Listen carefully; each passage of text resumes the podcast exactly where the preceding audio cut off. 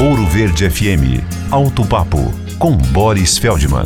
A Ford, que já trazia para o Brasil a picape Maverick com motor 2 litros turbo e tração nas quatro rodas, apresentou agora a primeira picape híbrida do mercado, exatamente a mesma Maverick, com a tração traseira substituída pelo sistema híbrido. Com motor aspirado 2.5 de 164 cavalos, mais um elétrico de 128 cavalos, potência total de 194 cavalos. O câmbio é um automático do tipo CVT. O preço da versão híbrida é o mesmo da Maverick com tração nas quatro. 245 mil reais. Concorre na faixa do Jeep Compass e tem um extraordinário consumo no trânsito urbano. Acreditem, 35 quilômetros por litro de gasolina.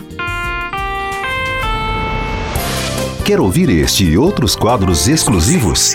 Em Curitiba, sintonize 105,5 em FM ou acesse ouroverdefm.com.br. Disponível também nas principais plataformas digitais de streaming e redes sociais.